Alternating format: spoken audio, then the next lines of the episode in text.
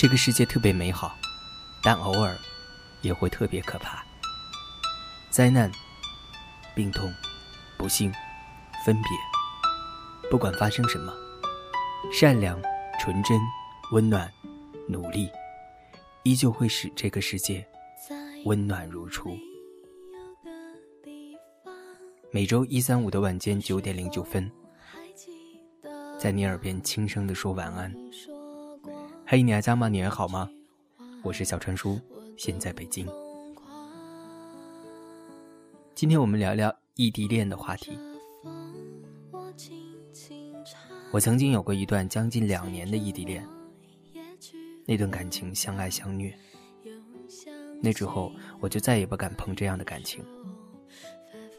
有人说异地恋是颅内高潮，也有人说异地恋是现实的柏拉图。如果电话可以代替拥抱，微信里的甜言蜜语可以代替现实中的聊天吃饭，陪着打针看病的话，那或许异地恋也没什么不好。但事实上，所有现实当中的小事对异地恋来说都是大事。没办法去明白，去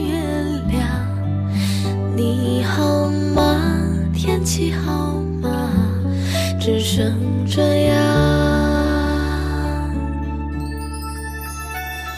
每个异地恋患者都会有一个期许的目标，那目标可能是等这个项目结束，等我拿到一笔大钱，等我找到一个好工作，等我们买得起房子的时候，这些等我变成连自己都要怀疑的谎话。有前辈告诉我，异地恋最好不要拖过两年，因为太久了，大家会因为遥遥无期而选择遗忘。对异地恋患者来说，每一次相遇的点滴，都是日后苦闷日子里的解药。想着和你在一起的时候，对我所有的好，就用这个去原谅不在一起时候的你的得不到。每个曾异地恋或者正在异地恋的人，都活得无比精神抖擞，坚强又独立。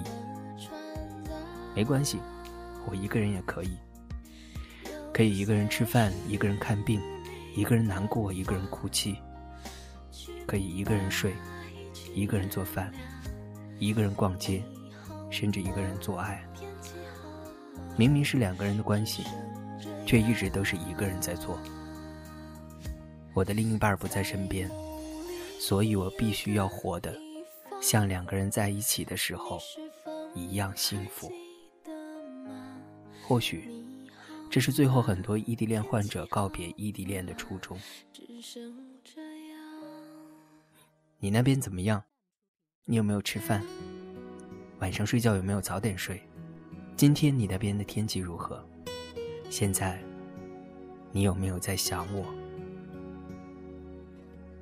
每段异地恋最开始的时候，这些担忧都伴随着甜蜜。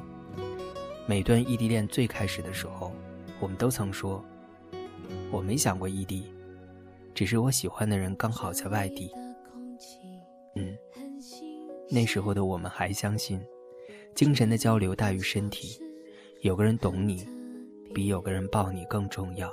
这里的不想睡。这里的夜景很有感觉，在一万英尺的天边，在有港口 view 的房间，在讨价还价的商店，在凌晨喧闹的三四点，可是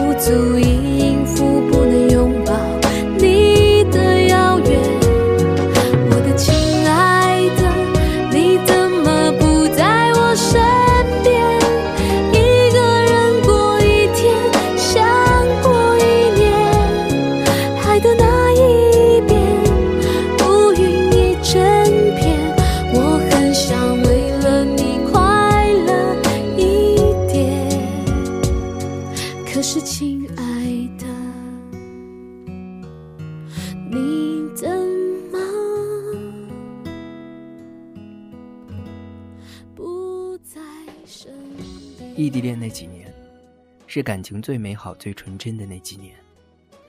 我们相信爱情，从不轻易说放手和背叛。我们信任彼此，为着能够遇到相同的灵魂而开心雀跃。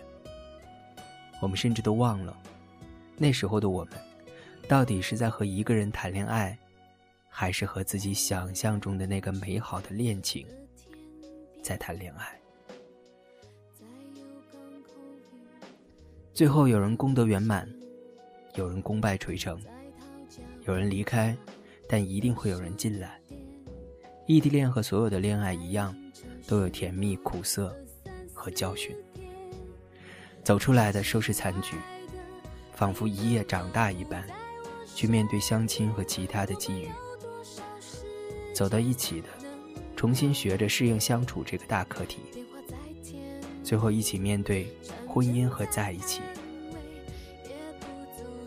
在你徘徊在相亲的饭局之间，在你夜深人静入睡之前，你会不会曾经把心底里的那份异地恋翻捡起来过，在嘴里咂摸一下，想着，或许这是我这辈子遇到的最好的，以及最后的爱情。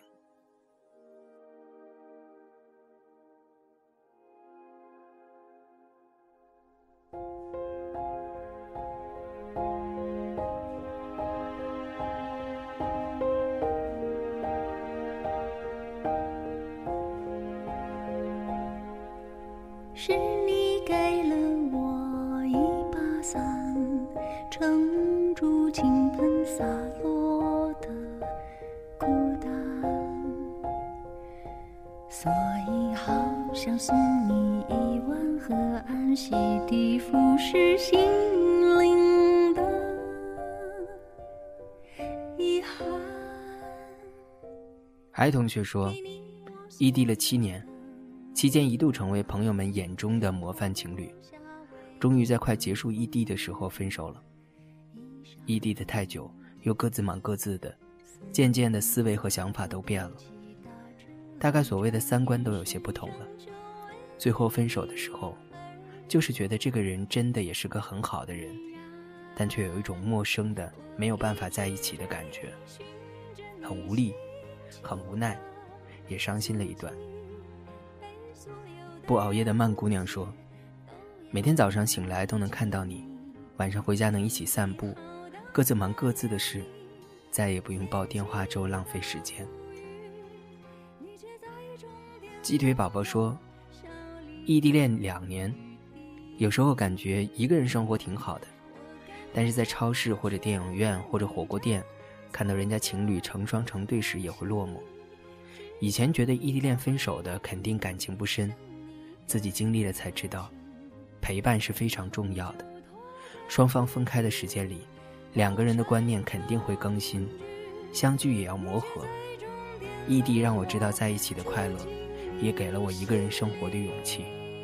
我认为现在的我是更好的我，而且也要马上结束异地恋了，美滋滋的。飞到城市另一边，你飞了好远好远。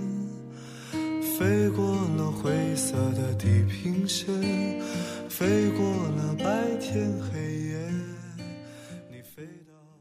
H 同学说，异地恋一年多，回想起来最多的莫过于他在什么时候说了什么，可能该死的时候就知道结局，但有太多的以后不敢去想。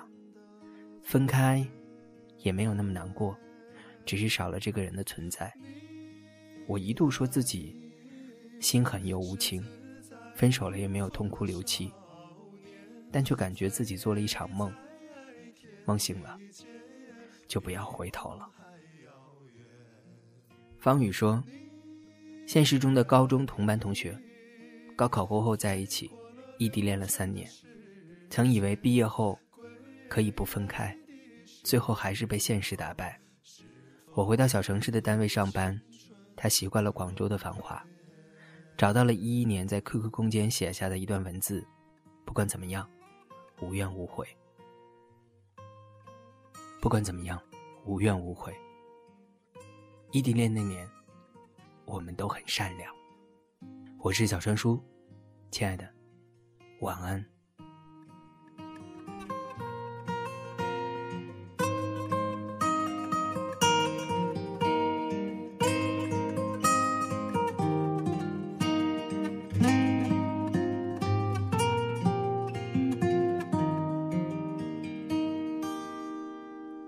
你飞到城市另一边，你飞了好远好远，飞过了灰色的地平线，飞过了白天黑夜。